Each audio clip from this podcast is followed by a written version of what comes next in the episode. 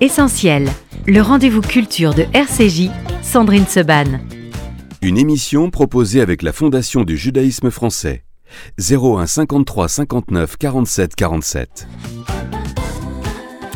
Merci d'être avec nous dans Essentiel. On a le plaisir ce matin d'être en compagnie d'Amanda Sters. Amanda, bonjour. Bonjour. Comment allez-vous tu Très bien, comme à chaque fois que je suis ici. Eh bien, et moi donc euh, Parce qu'à chaque fois que vous êtes ici, hein, j'arrive pas, à chaque fois que tu es ici, euh, c'est pour parler euh, d'un livre et ce roman Résistance 2050, coécrit avec Aurélie Jean. Je me suis dit, je, la couverture, la quatrième de couverture, je me suis dit, mais où est-ce qu'elle va nous emmener encore? Ce n'est pas un Amanda habituel, ce n'est pas un, un, sujet habituel et on est absolument bluffé et pris dans cette histoire qui, à la fois fascine, qui fait peur, qui n'est pas si loin de nous et qui pourrait, eh bien, euh, peut-être ou pas nous arriver. Est-ce que d'abord, Amanda, c'est un roman de science-fiction pour vous ou pas du tout? C'est une dystopie, c'est-à-dire que ça part d'éléments avérés et on a déroulé euh, le fil de ces événements à l'aide de ma co-auteure qui euh, est une scientifique. Euh, pour vous donner la, genèse de l'histoire, c'était euh, une inquiétude de, mère. J'ouvrais un, un, journal et je, lisais des choses sur euh, ce qu'Elon Musk était en train de faire avec Neuralink et ses essais sur les, les singes pour mettre des, des puces cérébrales. Et je me suis dit, mais c'est complètement dingue qu'on laisse tous ces progrès technologiques avancer sans un accompagnement éthique. Et je me suis demandé ce que je pouvais faire à mon petit niveau. Et je me suis dit, bah, ce que je peux faire, c'est ce que je sais faire, écrire.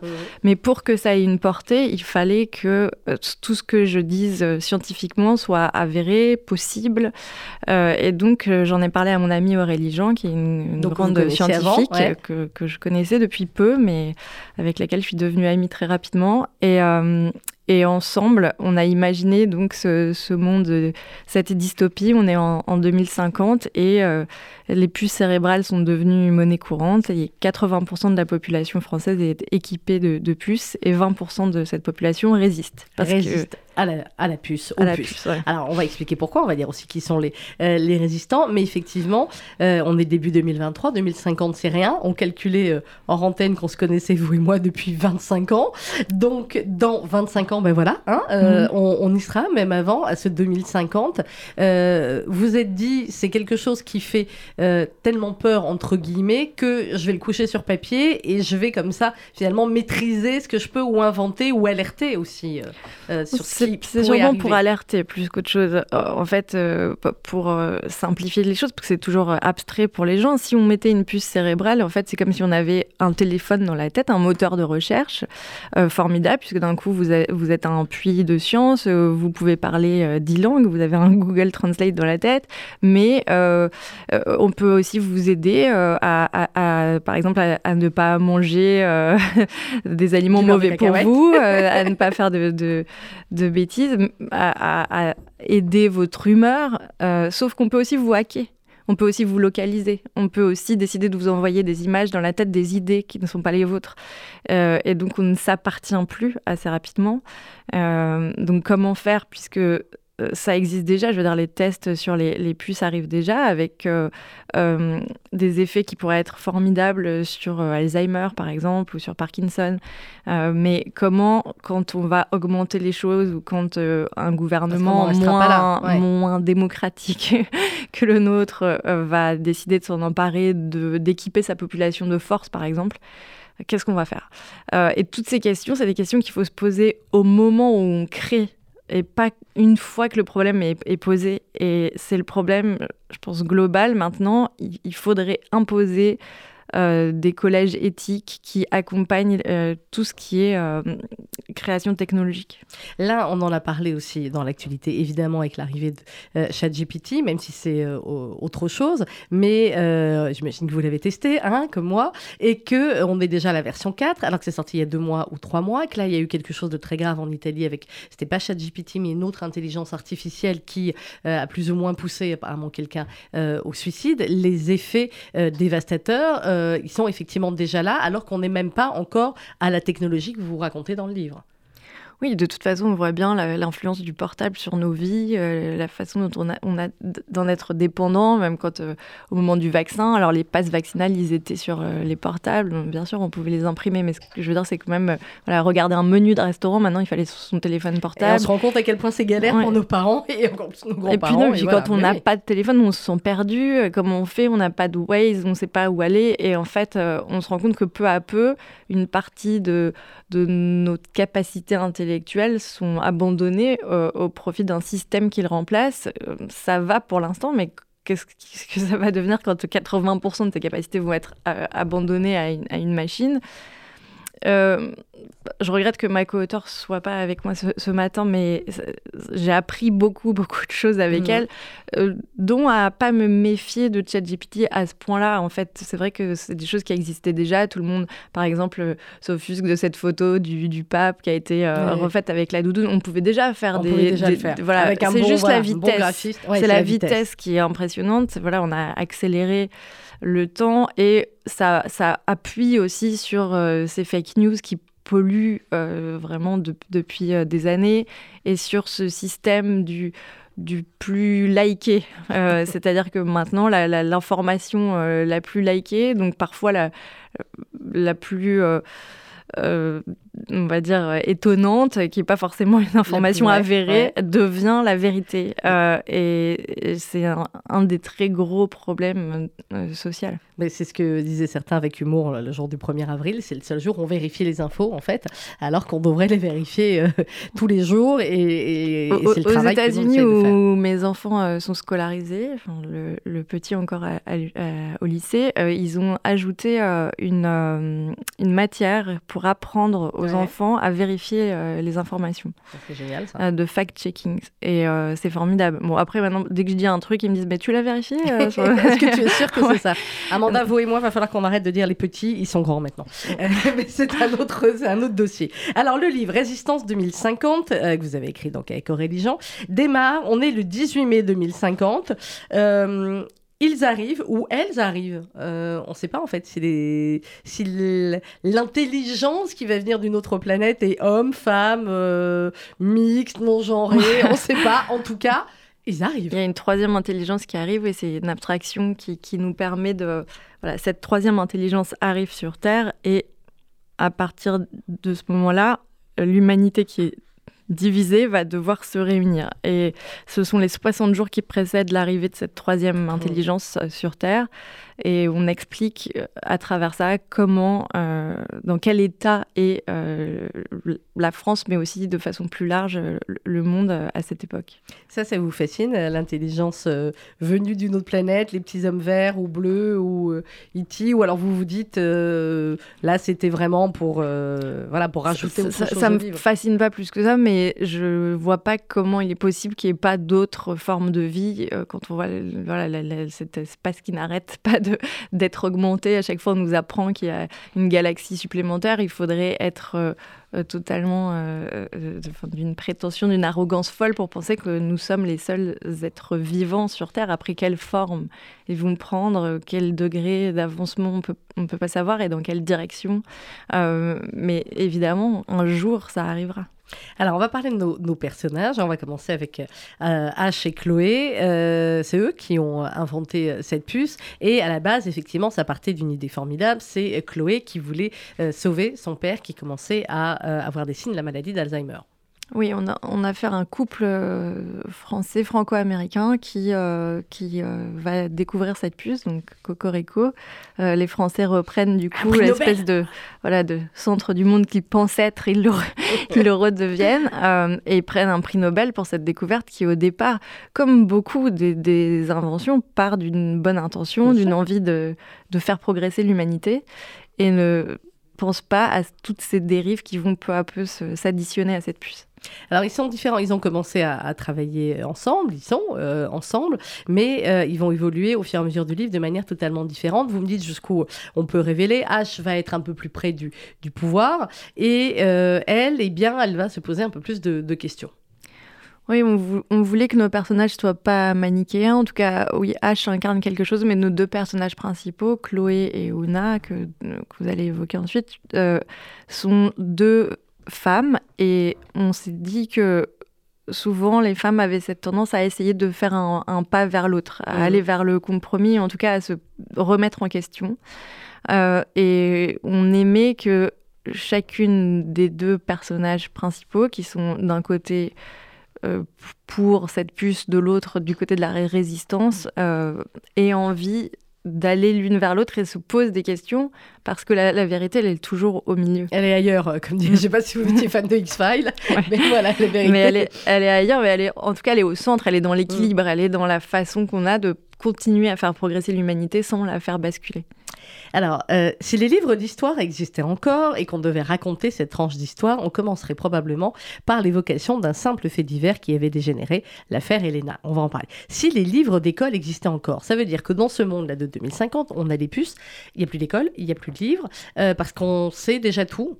En fait, donc dans, notre projection, euh, les enfants, à leur naissance, assez rapidement, euh, font l'objet d'une implantation de, de, puces cérébrales et donc les informations, euh, il y a l'inné et l'acquis. En tout cas, l'acquis euh, arrive de façon immédiate, sans avoir besoin de travailler, sans avoir besoin de faire des efforts, puisque on leur donne les informations immédiatement, elles sont implantées dans le cerveau. J'imagine que pour les jeunes qui nous écoutent, il y en a certains qui doivent se dire ouais, youpi, mais euh, moi, en tout cas, de ce que j'ai lu de votre livre, c'est ce qui me terrifie le plus ce qui est terrifiant, c'est que euh, si on n'a pas de désir, si on n'a pas d'envie d'apprentissage, qu'est-ce qui nous reste en fait? Qu'est-ce qu'on fait? Mm. En fait, qu'est-ce qu'ils font tout le, mm. tout le, reste de la journée? Qu'est-ce qu'ils font s'ils ne lisent pas? Alors justement, ça tombe bien puisque quelqu'un que nous connaissons bien a sorti un, un magnifique album avec cette chanson, euh, l'Instit, euh, et sur les livres, un livre peut changer une vie. Et, euh, et Patrick Boel fait le, le, tour là, et c'est très sympathique de, de plein d'écoles en France pour échanger avec les enfants. Si je vous pose la même question, un forcément quel est le livre qui a changé votre vie ah, c'est toujours celui que je vais écrire, le prochain. C'est toujours le prochain, bon, qui sortira, euh, vous êtes en train d'écrire. Mais, mais, mais, oui, mais comme lectrice, euh, j'ai pas, pas de livres précis qui ont, qui ont changé ma vie. C'est dur quand on est un grand lecteur d'en élire un. Mais c'est vrai que je serais pas la même personne si j'avais pas eu des livres entre les mains. Euh, et mon papa m'en a beaucoup offert et conseillé. Et ça a été important dans la construction de la personne que je suis et c'est bien quand on est effectivement, quand on a après un enfant écrivain ou quelqu'un d'écrivain dans la famille, se dire ouais, c'est moi qui, qui lui ai offert les livres. On écoute tout de suite euh, extrait du nouvel album de Patrick Gourel, L'Instit, et on se retrouve juste après avec Amanda Sters. On parle de Résistance 2050, coécrit avec Aurélie Jean, et c'est aux éditions de l'Observatoire. Elle enseignait les numéros et les couleurs de l'arc-en-ciel, comme autant de petits barreaux pour se construire une grande échelle. Elle leur a donné l'ABC, leur offrait des récitations à tous ces enfants mal armés en guise de petites munitions. Elle leur parlait de tous les livres, elle leur a appris toutes les lettres pour devenir des hommes libres et se fabriquer des fenêtres. Et même le dernier des cancres, écoutez la chartreuse de Parme, elle disait qu'une main tachée d'encre est une main qui ne tiendra pas d'armes. Elle leur apprenait, voyez-vous, qu'un livre changer une vie.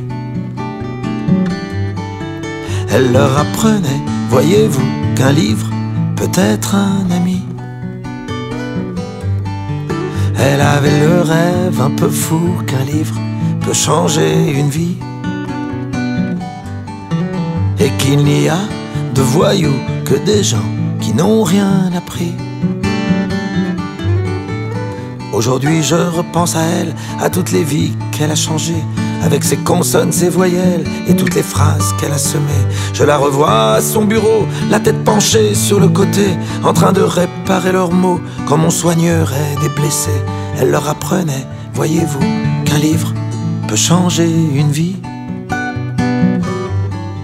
Elle leur apprenait, voyez-vous, qu'un livre peut être un ami. Elle avait le rêve un peu fou qu'un livre peut changer une vie. Et qu'il n'y a de voyous que des gens qui n'ont rien appris. Cette maîtresse, c'était ma mère, de l'avoir un peu partagée. Je me sens riche de sœurs et frères que je n'ai jamais rencontrés. fleurs libres et fleurs sauvages, que la vie puisse les arroser d'amour, de savoir et d'ouvrage, autant qu'un jardin de pensée. Elle leur apprenait, voyez-vous, qu'un livre peut changer une vie. Elle leur apprenait, voyez-vous, qu'un livre peut être un ami. Elle leur apprenait, voyez-vous, qu'un livre peut changer une vie. Elle avait ce rêve un peu fou qu'un livre peut être un ami. Peut-être un ami. Évidemment qu'un livre peut être un ami, Patrick Bourrel. À l'instant, on parle ce matin avec Amanda Sters de ce livre Résistance 2050, coécrit avec Aurélie Jean aux éditions de l'Observatoire. Alors Amanda, on a commencé à parler de notre euh, couple euh, de héros, H et Chloé. Et euh, en face, il y a, comment vous le prononcez, Una. Una. qui est une artiste, alors qu'il y a eu une petite relation comme ça avec, avec, avec Chloé. et Una, elle, elle fait partie de la résistance. Elle est dans le sud. Parce qu'il y a des zones, bah, un petit peu comme une certaine époque, hein. il y a les zones où on a la puce, et puis il y a les zones libres sans puce, qui sont la Bretagne et Marseille. Exactement, on a, on a redessiné euh, une France euh, voilà, de, Seconde Guerre mondiale pour le symbole. Euh, et effectivement, la résistance, elle est vraiment dans, dans, le sud. Et quand on parle de résistance, donc ces gens qui ne veulent pas euh, mettre de puces, qui ne veulent pas équiper leurs enfants et qui euh, veulent continuer dans une vie entre guillemets normale. Euh, ce qui est compliqué puisque en 2050 d'abord il y a un réchauffement climatique donc le sud est, bien, bien, est, hein. assez caniculaire. L'État du coup dit mais puisque vous voulez pas mettre de puce, on va pas, nous on voit pas pourquoi on, va euh, payer la sécurité sociale alors que, nous grâce aux puces, en tout cas on, les prévient et, donc c'est beaucoup beaucoup euh, moins grave qu'avant où euh, on peut même anticiper un cancer et ce sera le cas donc il y a aussi des choses extrêmement positive. Euh, on est toujours dans cette balance de dire, ah, il y a une page, on se dit, ah, c'est horrible, la page d'après, on se dit, ah, mais ah, quand même, c'est bah formidable. Donc, c'est pas si simple d'arbitrer. Euh, et pareil pour les écoles, pourquoi on subventionnerait les écoles alors que nous, on met un, un, jeton dans nos, enfants et ça y est, ils savent tout. Euh, donc, il y a voilà, cette, cette espèce d'ancien monde versus le nouveau monde avec des qualités et des défauts de chaque côté, mais cette envie en tout cas de rester humain, parce que la principale, euh, en tout cas la principale caractéristique de la puce, c'est qu'elle brime la créativité, parce qu'elle anesthésie en quelque sorte, et donc l'art, les œuvres complètement consensuelles. L'art meurt. Mm. Et donc c'est comme un concentré d'artistes qui résistent au départ et qui euh, refusent de voir ses enfants grandir de cette façon-là.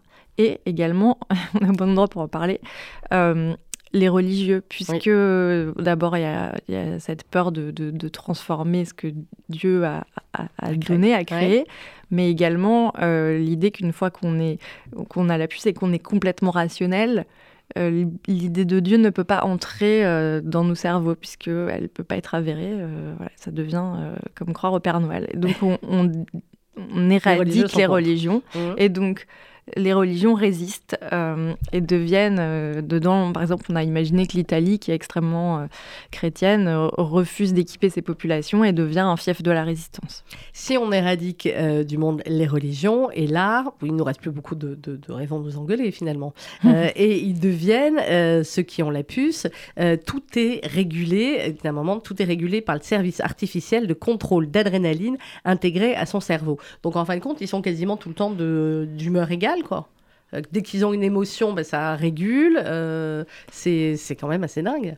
Ouais, et, et ça va être euh, ça, ça va être rapidement possible, même sans plus, c'est-à-dire qu'on pourrait imaginer impacter le, cerveau avec des voilà l'équilibrer en permanence avec des, des, capteurs c'est toujours très complexe parce que si vous me dites que vous avez un enfant euh, déprimé, par exemple, et que grâce à ça, vous pouvez euh, le garder euh, heureux, c'est pas ni plus ni moins que, des antidépresseurs contemporains.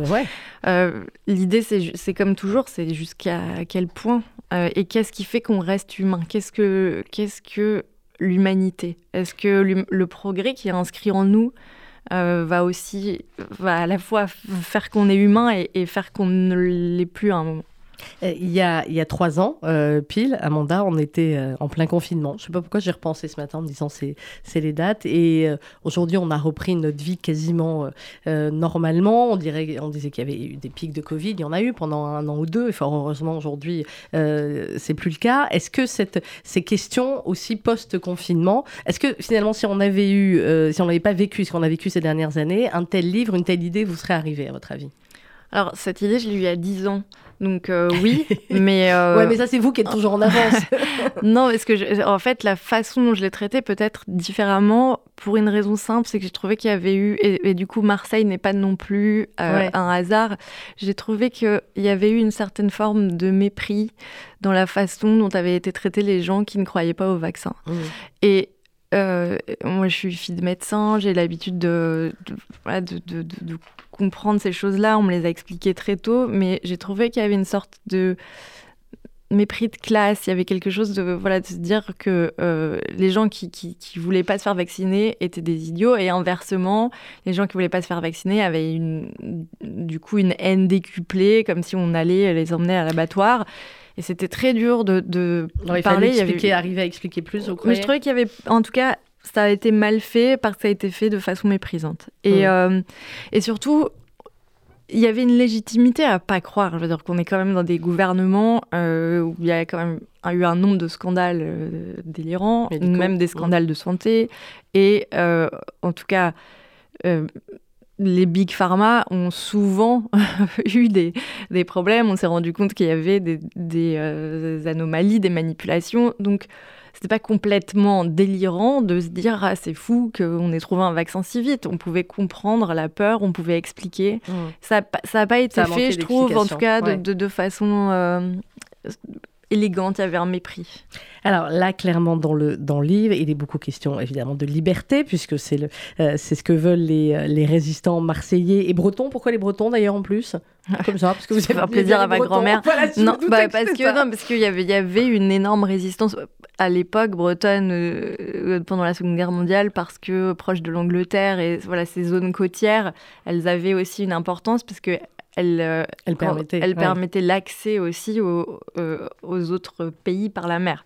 Donc, euh, et aussi l'accès aux, aux, vivres, à plein de choses qui pouvaient être livrées par la mer. Donc de façon géopolitique, c'était intéressant que ce soit ces deux zones-là. Alors, les deux femmes, Chloé et Ouna, parlent, là, on est dès le début du livre, effectivement, de, euh, de liberté. L'une dit Vous êtes en prison, euh, raisonné par des algorithmes. L'autre dit Pas du tout, on est libre de ne plus voir euh, nos proches malades, libre de ne plus souffrir de, de syndrome, etc. Je comprends tes réticences, mais fais un pas vers moi. Le monde n'est pas manichéen. ça veut dire, Amanda, que finalement, il faudrait arriver entre les deux, entre une Ouna et une Chloé, que ce serait le le juste équilibre qui serait le bon euh, là-dedans, avoir euh, peut-être pas une puce, mais avoir quelque chose qui permette évidemment de, euh, de prendre une partie des pouvoirs de cette puce Honnêtement, moi, si je pouvais arrêter le progrès, je pense que ça, me va très bien comme ça. Mais vous êtes mal barré. En plus, votre fils va faire des découvertes, lui aussi. Maintenant, vous êtes un brillant neuroscientifique. Neuroscientifique. Bah, espérons que pour le bien de l'humanité. Bah, mais, mais il y a, oui, il y a quelque chose de, dans mon en tout cas, qui, qui, qui, moi, évidemment, me rendait plus proche du personnage d'Una et Aurélie plus proche du personnage de, de, Chloé. Et, et, justement, je trouvais que c'était intéressant d'écrire ce livre ensemble parce que euh, on arrivait à trouver euh, l'équilibre parce qu'on avait du respect l'une pour l'autre et on s'écoutait et, et, effectivement ces arguments avaient du sens et les miens aussi et, et souvent en fait on, on, arrivait à se convaincre et je pense que c'est ça la force du livre, c'est de se mm. dire, voilà, deux personnes, deux jeunes femmes qui viennent d'un monde différent, euh, qui ont euh, grandi avec euh, des rêves différents et qui ont une vision de l'avenir complètement, en tout cas, axée sur des choses qui, ne sont pas les mêmes. Mm elles arrivent à trouver ensemble l'idée de ce que pourrait être une, ligne commune. Une, troisième voie. Euh, c'est rare, je crois que vous écriviez en, collaboration avec quelqu'un. Comment, vous, comment ça se passe, une écriture à quatre mains, quand on a comme vous tellement l'écriture, euh, l'habitude d'écrire à, deux mains? Euh, bah, C'était surtout sur la, sur la construction qu'on a réfléchi ensemble, sur les personnages, et ensuite on a fait des allers-retours. Mhm. Aurélie me donnait des choses qu'elle avait écrites, je, je, je, rajoutais une patte. Je, voilà, j'ai appris beaucoup scientifiquement. J'espère qu'elle a appris des choses euh, de façon littéraire. Et voilà, ensuite, j'ai repris le texte en entier pour qu'on ait vraiment l'impression d'un seul souffle. Mais euh, ce qui était formidable, c'est que quand on a créé les personnages, il y a eu plein d'ajouts auxquels j'aurais jamais pensé toute seule. Le président de la République est réunionnais. Ça pourrait être une anecdote, mais ça n'est pas, euh, ça dépend tant, tant, que ça. Un président euh, euh métis euh, en France. Alors forcément, vous, vous vivez une partie de l'année même complètement aux, États-Unis. Vous avez dit, c'est un petit, c'est un petit clin d'œil, mais qui est important dans le livre? C'est un, clin d'œil d'espoir aussi, se dire voilà, c'est pas là les choses avancent pas seulement dans un sens. C'était vraiment l'idée du livre, c'était de se dire il y a des progrès et c'est vrai que la puce permet par exemple, de, de, supprimer euh, des, idées hein. reçues, le racisme, l'homophobie. Donc, euh, il y a quelque chose euh, qui est aussi très positif dans ce sens-là. Donc, on voulait une France bigarrée, qui n'ait plus de, plus de misogynie. voilà, c'est cette femme prix Nobel. C'était important pour nous de se dire, voilà, cette, cette partie-là du monde, elle a aussi ces bénéfices-là. Alors, euh, la violence dans tout cela, parce que à un moment donné, effectivement, bah, on a bien compris qu'avec la puce, tout le monde est totalement euh, linéaire euh, tout le temps, mais il y a des moments où ça revient. On peut parler des, rings et des lieux comme ça un petit peu différents qui sont hors, hors de la ville, un peu secrets et qui permettent eh bien, à certains de pouvoir se déprogrammer. c'est le côté fight club du livre. en fait, on s'est dit peut-être que alors ceux qui parce qu'il y a toujours une élite, il y a toujours des gens malgré cette puce, il y a toujours un bah, stade supérieur ou des gens qui ont accès à des choses. Et, euh, et, euh, ces gens de pouvoir, en fait, arrivent à se faire désactiver l'espace d'une nuit euh, pour aller dans des lieux de perdition qui sont de débauche. mais en tout cas pas forcément, mais qui vont bah. vers le fantasme qui leur manque le plus. Une fois qu'ils sont désactivés, ils redeviennent eux-mêmes, mais sûrement de façon encore plus forte, plus animale. Euh, il y a tous les instincts qui remontent, tout ce qui a été brimé. Et donc, euh, pour euh, H, il a besoin de, sang. C'est quelqu'un qui a besoin d'aller, donc il va dans un, lieu où ils font du, du MMA et où il y a voilà, de la, la, musique forte, tout ça, qui est un lieu secret, caché, où on ne peut pas les localiser. Et donc, on a ces, ces espèces d'endroits de oui on va dire de, de débauche si vous voulez cachés dans cachés dans Paris euh, qui, qui, sont euh, assez euh, excitants à raconter en tout cas pour un, auteur puisque c'est voilà l'extrême total de cette vie policée et puis ce, ces, ces, endroits ces eyes wide shut souterrains voilà. alors Israël dans tout ça, forcément. Il y a bien un moment donné où voilà, vous pensez bien que j'ai repéré la phrase. Euh, donc, on est sur l'histoire des puces, euh, sur le Moyen-Orient, et euh, je vous cite malgré la faible résistance d'une branche Lubavitch concentrée à Jérusalem et qui vivait enfin en paix avec une communauté musulmane et quelques chrétiens illuminés, Israël, pays équipé à 94% de la puce, avait cessé d'être un État juif et avait signé un traité avec les États-Unis, la Jordanie, qui était également équipée, discuté pour rejoindre cette alliance. Elle est flippante, votre puce. bah, il a fallu que je projette. Et ça, c'était, je pense, le. Alors, autant Aurélie s'est occupée de toutes les projections scientifiques et moi de toutes les, projections, géopolitiques. géopolitiques. Et c'était un vrai enjeu. Et en fait, je me suis demandé, en regardant les chiffres, voilà, qu'est-ce qui est Israël aujourd'hui? C'est quand même un pays euh, qui est numéro un dans la tech, qui sont extraordinairement forts, euh, donc très ouverts sur les nouvelles technologies, sur le progrès, euh, avec une jeunesse quand même assez transgressive, si on parle de religion, qui a cet attachement à la culture juive plus qu'à la religion elle-même. Qu'est-ce qui ferait voilà, si la puce arrivait demain, qu'est-ce qu'il ferait, euh, et, et, en fait, surtout, le nombre de juifs dans le monde est, assez faible pour imaginer que c'est une religion qui pourrait, si jamais cette puce arrivait, disparaître en partie. Donc, euh, il y a une sorte de, diaspora euh, résistante avec des petits, des petits, noyaux partout.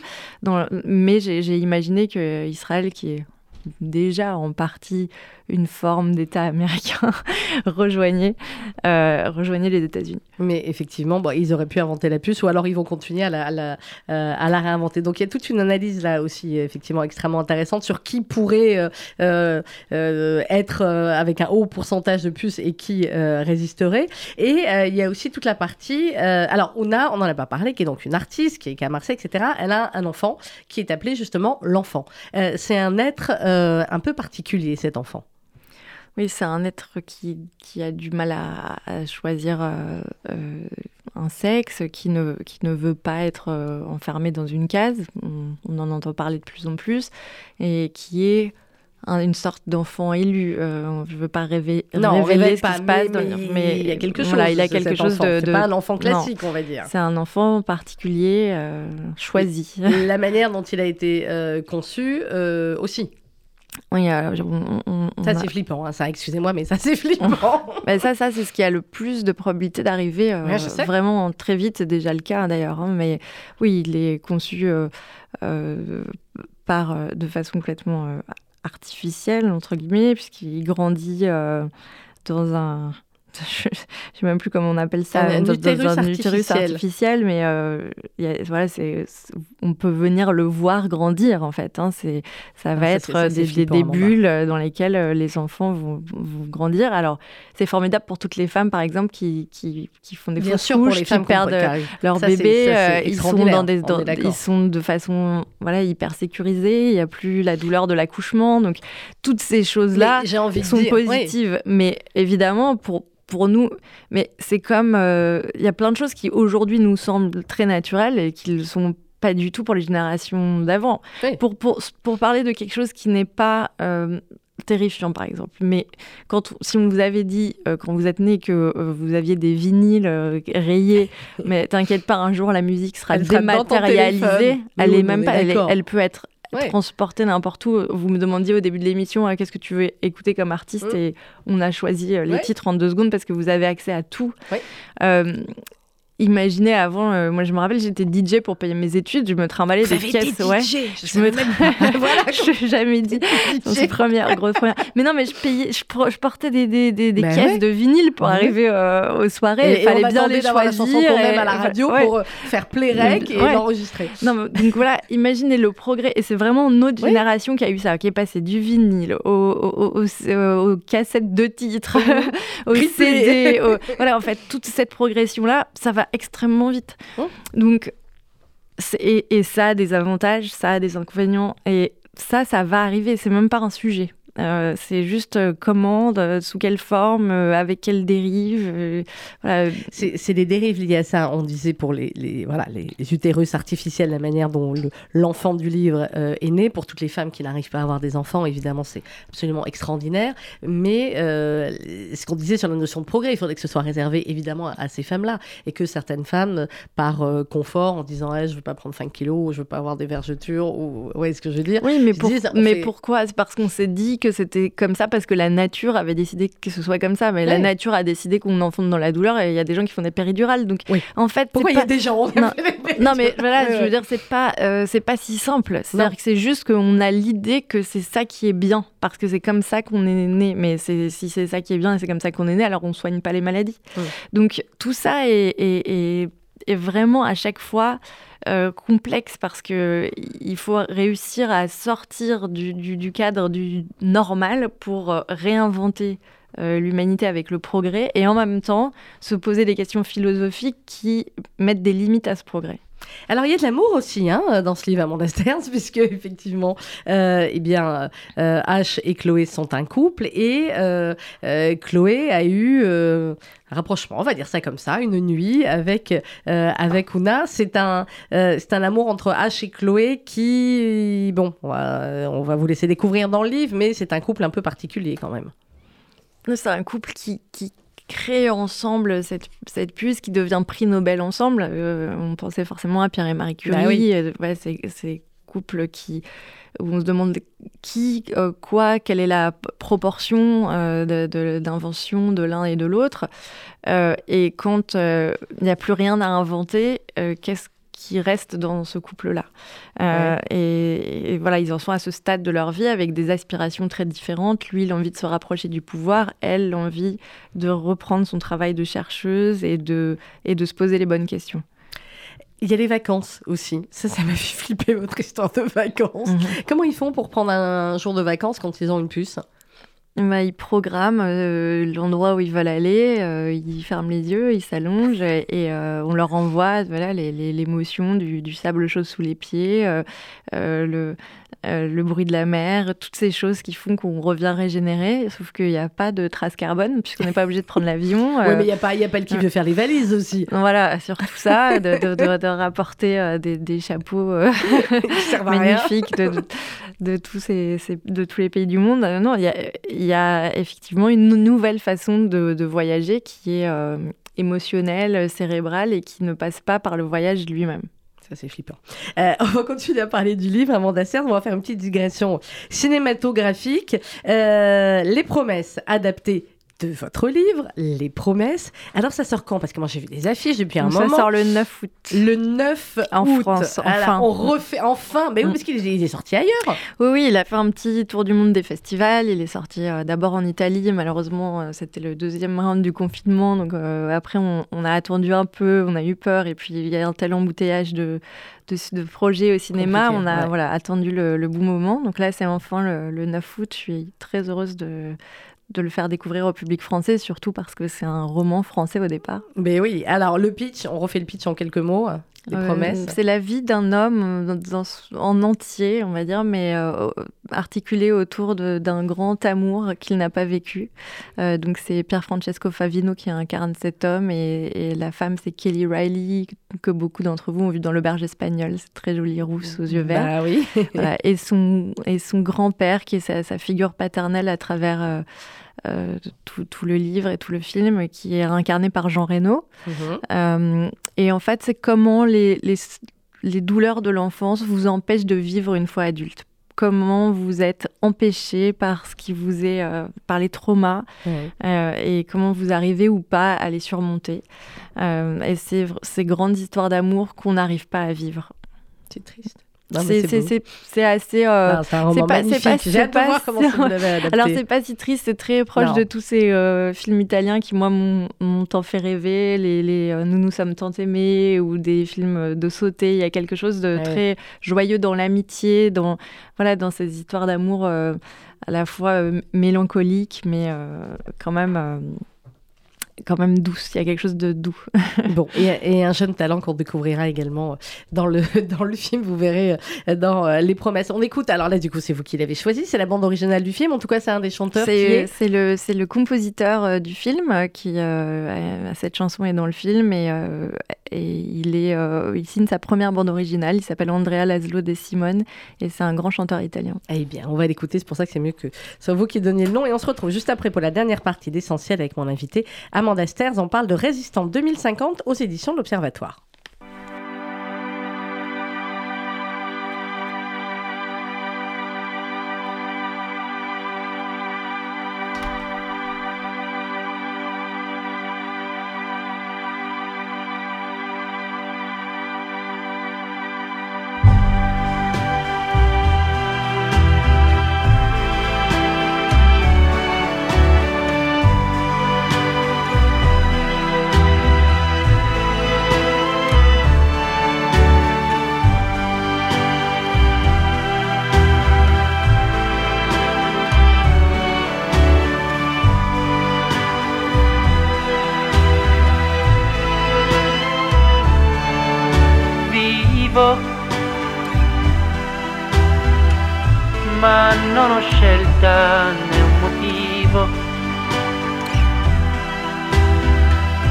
il mondo è un tipo irrazionale, fa come vuole, non dà nessuna spiegazione.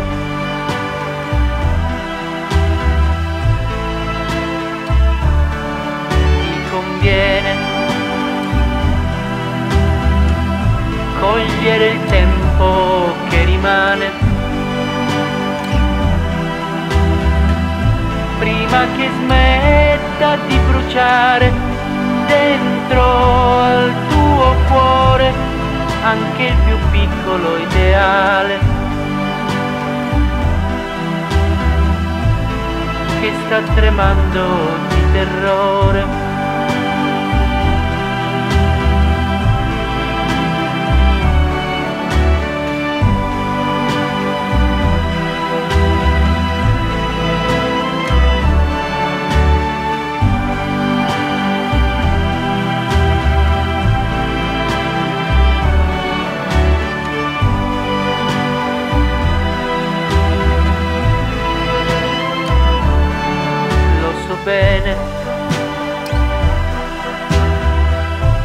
La vita è breve, pure stretta,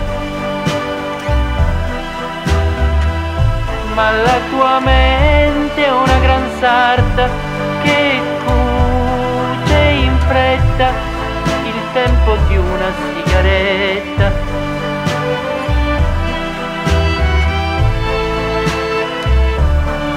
Che fa bene a chi alla luna maledetta. E dalla vita non si aspetta che sia perfetta si gode quello che gli spetta. Perché si muore troppo in fretta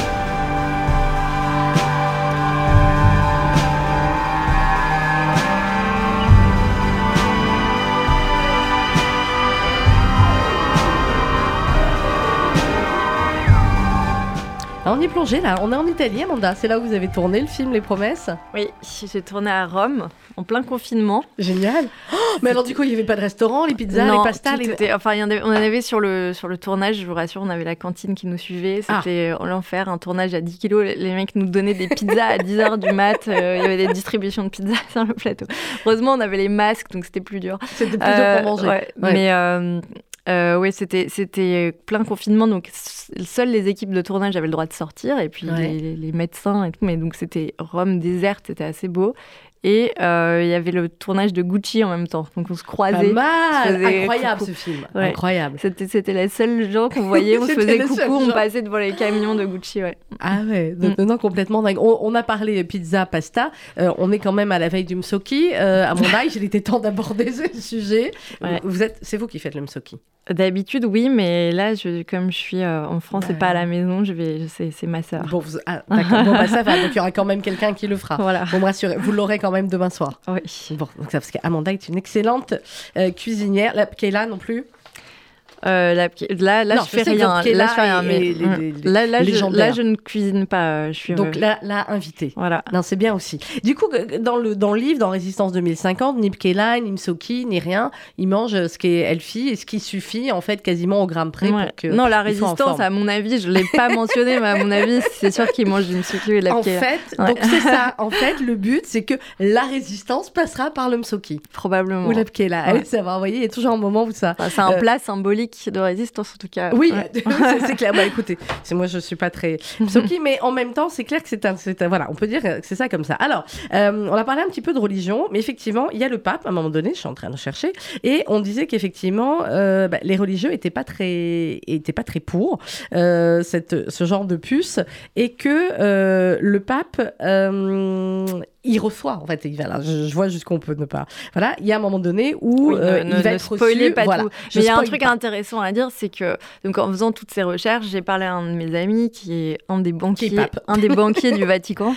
Quand même. Euh, il y en a plusieurs, mais tout. Et bon, en, regardant, en faisant des recherches et tout, je comprends que euh, en fait, le Vatican a beaucoup euh, investi dans les GAFAM, qui sont ces grosses sociétés, Facebook, Google, etc. Donc, ils ont beaucoup de parts dans de la tech, ce qui est assez improbable. et donc, quand tout ça arrive, il y a un conflit d'intérêts. Euh, qui est donc évidemment pas officiel, personne ne le sait, mais euh, ils ont à la fois intérêt à ce que la puce fonctionne puisque ça renfloue les caisses les du Vatican, et, en, même, temps... temps, ils peuvent pas officiellement dire qu'ils veulent que leurs fidèles soient pucés. Donc il y a cette étrange bascule avec comment on, on, gère ça, est-ce qui est quand même une question récurrente dans les dans les finances euh, de, du Vatican. Du Vatican oui. Et euh, on, parlait, on avait commencé en parlant de la, lecture et du fait qu'il n'y avait plus de livres d'école. Et à un moment donné, euh, Chloé explique que effectivement les puces vont permettre, ils permettent de lire, par exemple, l'équivalent d'une lecture de guerre épée en seulement deux heures, sans ressentir la moindre fatigue et en retenant chaque mot. C'est quand même balèze. Oui, mais à partir du moment où on devient, euh, un, on devient un, ordinateur, entre guillemets, on, voilà, c'est pas si compliqué. Vous regardiez l'homme bionique, là, le feuilleton, j'ai plus le nom quand vous étiez ah, quand j'étais petite, c'est possible, ouais, je regardais ça. Là, euh, c'est l'homme euh, augmenté, c'était ça, je crois. La, la, qui courait hyper vite. Voilà, c'est ça, je sais plus comment il s'appelle. tellement mal fait. enfin, maintenant, à l'époque, on trouvait ça génial, mais. C'était pas l'homme qui valait 100 milliards, C'est l'homme qui valait... Je sais pas si c'est la même personne. 100 milliards, je sais pas quoi. Je me retourne vers Théo, mon réalisateur, mais comme il a 20 ans, le petit, hein, il va être incapable de répondre à notre feuilleton sur ce qu'on regardait quand on était euh, nous, euh, nettement plus petites. Qu'est-ce que ça vous a appris, Amanda Esther, ce, livre? Est-ce que, euh, vous me dites, ça fait des dix ans que vous vouliez l'écrire, coécrit donc avec la scientifique Aurélie Jean. Est-ce que ça vous a incité, incité à, aller du côté de Marseille ou à aller du côté de Paris? Ou alors vous vous dites, comme on disait tout à l'heure, ben, on va essayer plutôt d'être du côté de Lyon? En fait, euh, je pense que chacun dans sa nature a, plus ou moins tendance à être enclin euh, aux technologies ou pas, comme on se sert au plus ou moins de son téléphone portable, ou comme il y a des périodes dans sa vie. Euh, la question, c'est le choix.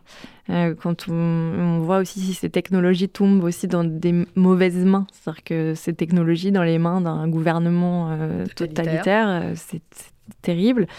Donc euh, ça m'a ça m'a permis d'apprendre plein de choses euh, auprès d'Aurélie, mais surtout de, de me dire j'ai maintenant une sorte de d'arme de, conviction euh, pour donner ça à des chercheurs en espérant que ce, ce livre soit traduit dans de nombreux pays et puisse inciter à ce que les gens qui, qui créent des nouvelles technologies soient accompagnés d'un collège éthique je pense que de la même façon qu'il y a un label bio-équitable, il faudrait qu'on crée toutes ces nouvelles technologies avec euh, des euh, prix Nobel de la paix autour de nous, avec des, euh, des penseurs, des philosophes, et qu'il faut ni laisser dans leur bulle les penseurs et les philosophes, ni les mathématiciens et les, chercheurs, et qu'il faut travailler ensemble. Pour que l'avenir de nos enfants reste quelque chose de solaire. Mmh. Et pas, et pas effectivement. Et pas donner raison au livre. exactement. Euh, peut y avoir une suite, Amanda, on est d'accord? Oui, je pense que je pense que c'est tellement. Pas nous laisser avec la fin là comme ça, c'est pas possible. c'est-à-dire que c'est forcément quelque chose qui va devenir euh, une série. Je ne ah vois pas. Euh, enfin, ce sera pas pas moi parce que je trouve ça un très ouais, c'est un très gros truc et je pense que ce serait une, super série. on a déjà des voilà des, gens qui nous bah, approchent, mais et donc, c'est voilà, ouvert pour que, en tout cas, il y ait une suite. Est-ce que ce sera une suite littéraire? Est-ce que ce sera une suite en images? On verra. on verra bien. À la fin du livre, euh, Amanda, avec Aurélie Jean, vous remerciez Lionel Nakache, sacré sommité, euh, le docteur Philippe Benilou, Sylvain Coste, Jeanne Krantz et un jeune euh, chercheur, Oscar Bruel. Qu'est-ce qu'il en a pensé, Oscar? Euh, je ne sais pas s'il a lu encore. Ah. Il m'a donné des réponses à des, questions que je me posais. Euh, voilà, il, fait de la neuroscience, il étudie. Euh, et voilà, il y a des choses sur lesquelles il, il, a pas, il, y a des choses qu'il n'a pas validées, donc je ne peux pas dire encore. encore Mais je lui ai posé quelques questions et il m'a aidé. Mmh. C'est chouette ça quand c'est des enfants qui commencent à nous aider. Ils font de la recherche à ma place. bah, c'est bien, ça fait un bon plan aussi. Le prochain livre, Amanda, il est dans la tête il est déjà en écriture, il, il sort euh, à la rentrée littéraire 2024. Ah, ah, vous me direz rien de toute façon. Non. Non, bah, c'est pas grave. Oh, c'est pas grave. Mais je viendrai essayer. vous en parler. Ah, voilà, Voilà. la bonne réponse. Après, si on a la puce, je pourrais savoir dans votre tête aussi ou c'est pas ça prévu dans la puce? Non, Non, alors, ça y est voilà, pas on encore. pourrait euh, créer des, Oh. il faut créer des connexions, C'est mais ça. euh, voilà, comme Non, si non, ce sera encore pire. on peut faire un groupe, un groupe chat ouvert où on peut toute la journée s'envoyer des, des messages. C'est fatigant, vous imaginez comme certains groupes WhatsApp là où, euh, où, où ils envoient des trucs toute la journée et, et on n'en peut plus. Ouais. Bah, là, ce serait pas Le mari et la femme qui essaient de. vous avez vu le dernier spectacle de Gad Elmaleh avec les groupes WhatsApp, excellent. Vous voyez avec les, what- les groupes WhatsApp de parents d'élèves et euh, maman, je sais plus, maman Solène ou machin qui se remet à faire la poésie, voilà. Donc c'est un peu ça. Imaginez si on était en, en WhatsApp pucé, c'est infernal. Merci beaucoup Amanda Sters d'avoir été avec nous ce matin. Reksamehar, Vous aussi. plein de bonnes choses. Euh, et écrit, co-écrit avec Aurélie Jean, Résistance 2050, c'est aux éditions de l'Observatoire et c'est à lire absolument